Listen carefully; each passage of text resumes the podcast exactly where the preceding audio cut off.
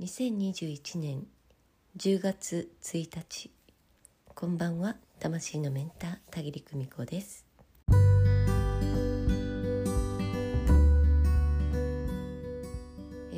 ー先日はトークライブアカンサス第2回ズームバージョンそして昨日は京都会場での開催と、えーとっても楽しい時間が続いた私なんですけれどその中でいただいたご質問を一つご紹介しようかなと思います。え皆様さまざまな神社やお寺お参りになってねお札をいただいてこられることってあると思います。あとはお守りお守りをねいただいてこられることってあります。えこれはどういうタイミングで、えー取り替えればいいの、えどういうタイミングでお返しすればいいのかしらというねご質問があったんです。えこれはですね、まあ、基本的には、えそのお分けになっている、え神社仏閣でね、えいただく、まあ、あの白い袋の後ろに書いてあるかもしれませんけれども、えー、大体ね1年ぐらいの単位であのご祈祷になったものをお分けになっているということがね多いかなと思います。えー、大体1年ぐらいしたらお返しに来てくださいねだとか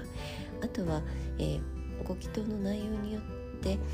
そのお願い事例えば受験なら受験の合格だとかがね、えー叶ったら、えー返しに来てくださいとか、えーその神社仏閣の方針というのをねご確認になってお受けになる時にね宮司さんなんかにあの神職さんの方にねお尋ねになってみたらいいかなと思います。けれどね私たち意外と、まあ、あの貼りっぱなしになっている厄除けのお札とかねただいてあのお祭りをずっとしたままのねお札なんかが家の中にあるかなと思います、えー神社や神社仏閣がお好きな方ならなおさらそうかなと思いますけれども、えーこれをねいつどんな風にえ交換したらいいかなということなんですけれどね、えー私はですね気になった時というふうにねお伝えをしています。気になった時。普段は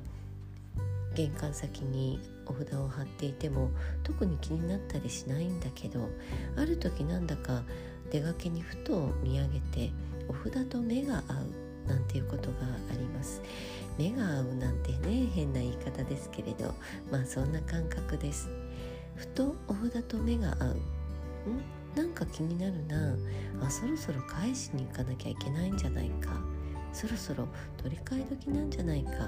という時には、えー必ずそのふとに従ってみていただきたいんです。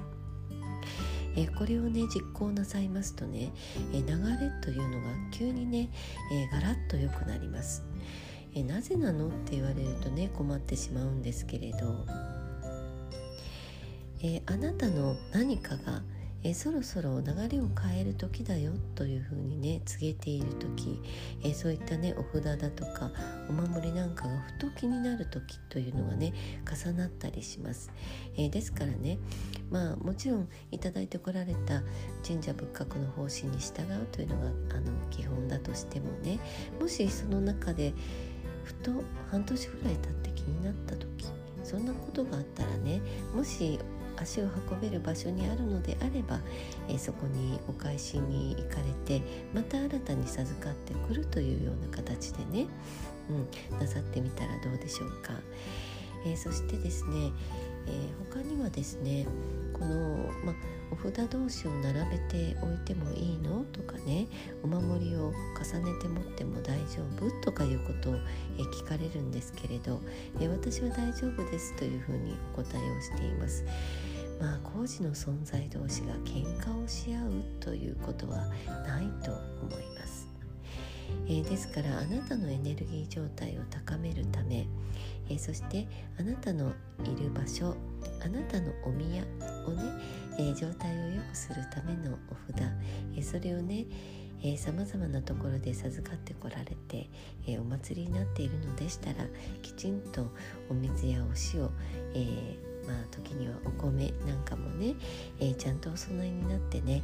うん、お祭りなさるのがいいかなと思います今は会員のねお祭りできるような、えーそういう、ものがね Amazon なんかにも手軽に扱っていますのでね、えー、そういうものでちょっとスペースがないわっていう方にもね1つとかね1枚2枚とかね3枚ぐらいをね、えー、ちょっとしたスペースにお祭りできるそういうね受け皿みたいなのがね、えー、扱っていますのでおすすめしています。えそしてあとはですねあの遠いところで旅先なんかでね、えー、お受けになってきたお札やお守りこれどうしたらいいかしらっていう時まあ郵送でそこに送り返すとかね実際にもう一度足を運んで、え、そこにお返しになるっていうのが、まあ、本筋なんでしょうけれどなかなかこのご時世そうもいかないということがありますよね。えー、ですからあそういう場合にはですね、え白い半紙とかね、えそういったものにお包みになってね、えお包みになる時にちょっと粗塩でいいので粗塩をさっと振ってねえそれから白い紙にお包みになってね、え、最寄りの神社仏閣のお札やお守りをお返しになるところにねお返しになってお賽銭を、えー、しておいたらどうでしょうか、えー、しっかりとお礼をね述べておいてくださいね。えー、中にはねそういうよそのお札お守りを扱っていないところもありますので、えー、そのようなサインがあるところではやっぱりお控えになった方がいいかなと思います。皆様の良識の範囲で、えー、できる限り、えー、皆様のね気持ちがすっきりする方法で、えお納めになってください、えそしてお祭りになってください、えそれからあなたが気になった時は、え次のお休みの日にはちょっと足を伸ばしてみようかなとか、えそんな風にして、えそのまあ神社仏閣聖域にね訪れてみてください。あなたの流れが変わります。あなたの周りのあなたがまとうエネルギーね、えー、の状態が良くなって流れが変わるということがあります、えー、滞っていたことが流れ出すということもありますのでねお試しになってみてください。